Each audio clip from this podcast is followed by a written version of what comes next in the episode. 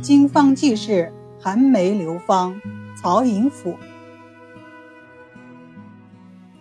晚清民国时期，有一位医灵高人，凭借《伤寒经方》打遍江湖无敌手。这位高人就是曹寅甫，一个如雷贯耳的名字，一座难以逾越的高峰，是多少人学习伤寒的偶像。然而，令人奇怪的是，这位高手居然到了五十一岁才开始挂牌行医。那么，这到底是怎么回事呢？我们就从他的出生讲起吧。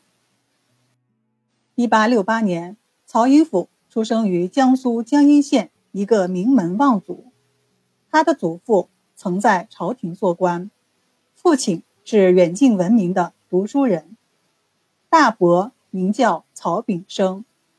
大伯家没有儿子，按照当地习俗，曹寅甫得过继给大伯。当养子，大伯曹炳生不仅熟读诗书，而且深通医道。家人患病，从不请医生，自家处方服药，无不豁然痊愈。在他的影响下，曹寅甫从小就对岐黄之术产生了兴趣。十二岁时就开始看张隐安的《伤寒论》集注。十三岁时研习《伤寒论》，他不仅读书，十二岁那年还做了一件相当大胆的事。邻居家有位老奶奶卧病在床好几个月，找了许多医生来诊治，就是不见效，肚子胀得老大，家人急得团团转。小小的曹寅甫在邻居家串门，看到他们一筹莫展的样子。按脉诊断后，居然煮了一碗大成鸡汤，偷偷的给老奶奶喝了。没想到这一碗喝下去，老奶奶大便一通，很快就精神了。尽管他能接触到中医，可那会儿他并不想做中医，因为在当时读书考取功名才是正路。一八二七年，二十七岁的曹寅甫考取秀才。入学著名的南京书院，在书院里，曹寅甫除了致力于学问、研求经训外，还兼修诗文画三个领域里都有不俗的成就。但是，曹寅甫的性格有点憨厚，同学们都称他“曹憨”。他不但不生气，后来干脆自称“曹憨”了。一九零二年，曹寅甫中了举人。这一年，他已经三十五岁了。不幸的是，两年后，清王朝宣布废弃科举。他决意仕途，开始专心学医，致力于张仲景的《伤寒论》和《金匮要略》。从三十七岁开始，他苦读仲景伤寒达十四年之久。终于觉得可以凭借医术闯荡江湖了。一九一九年，曹寅甫五十一岁，他从江阴来到上海正式行医。仅仅用了一年的时间，曹寅甫就名声鹊起，有了“曹一贴”的美誉，疗效多为敷杯而愈，或一剂之，二剂愈。不久，曹云甫。与上海名医丁甘仁相识，并成为好友。在当时的上海，丁甘仁是毋庸置疑的中医界老大。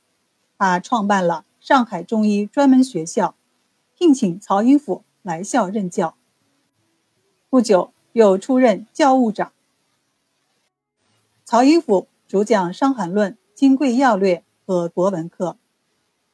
他对纹身医药的仲景原旨讲解透彻，为学生所折服。他讲课时很有意思，总是烟不离手，边吸边走边讲，毫无尊师架子。他的弟子有张四公、秦伯卫、程门雪、丁继华、王胜轩等等，据学识渊博，后来都成为中医名家。曹寅甫。在教学之余，还坐诊，每年端午至中秋节均有施医给药。他白天授课诊病，晚间读书写作。他在学术上尊仲景之学，倡导经方，认为伤寒金匮是中医辨证论治的根本，强调经方是后世方剂的基础，指出学习中医应当从源寻流，而不该舍本逐末。他的医学代表作有《伤寒发微》《金匮发微》《经方实验录》《曹营府医案》等等，其中。伤寒发微、金匮发微是曹寅甫医生研究仲景学术的呕心沥血之作，继承而不沿袭旧说，创新而不谬成新奇，切合临床，启迪后学。《经方实验录》记载了九十二例病案，以经方为经，实验为纬，深入浅出，简明实用，案例详实，读之如身临其境。此外，还有文学作品《五岳府评注》《梅花诗集》《朱子精华录》等等。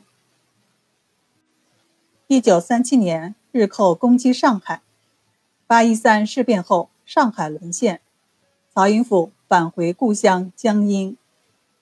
日军又长驱直入，占领江阴，无恶不作。曹寅甫目睹日军的暴行，无比愤慨。日军曾试图让他出任维持会会长，立即被他严词拒绝。十二月七日，一群日寇追逐一位女孩进了曹家院子，曹寅甫见此大怒，痛斥日军暴行，惨遭日寇刀戳杀戮，两天后气绝身亡，时年七十岁。